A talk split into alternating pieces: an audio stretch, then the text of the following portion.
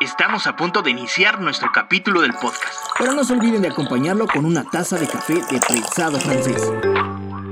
Ahora sí, adelante, mister, adelante, mister, adelante, mister, adelante, mister, adelante, mister, adelante, mister, adelante, mister, Cuando llega al, al Imperio Otomano, los Uras pues eran unas jornadas largas de rezos. Entonces yo creo que al- a todos los que han ido a una misa, pues, después de media hora pues, te da sueño, ¿no?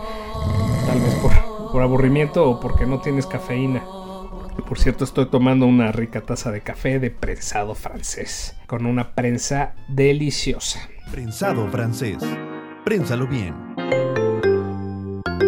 Entonces tenían que estar rezando los, los monjes hasta que alguien le dijo, oiga monje, pues vamos a meter esta pequeña droga que nos pone bien locos y, y nos activa y estamos más conscientes ante Dios. Entonces un sacerdote dijo, traerla, traerla que vamos a probarla. Entonces ya trae la bebida, la empiezan a tomar y ¿qué creen? Pudieron soportar las largas horas de velo y, y rezos de la madrugada para llegar al, al día siguiente a través del café, ¿no? Entonces esto es parte esencial de que empezaron a consumir los otomanos el café. Posteriormente en otro podcast vamos a decir que esa bebida fue tan castigada como la cocaína hoy en día, ¿no? Y ahora vamos a dar los datos curiosos que implica toda esta historia.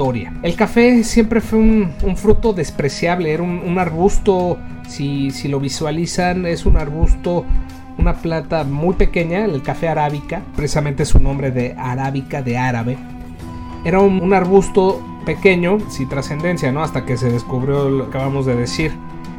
Al igual que el limón, el limón también era un, árbol de ornato, no era de consumo. Los árabes lo llevaron a Roma y tanto los griegos como los romanos empezaron a tenerlo en sus jardines porque olía precioso. Pero ¿qué creen? El limón no se consumía, lo mismo que pasaba con el café.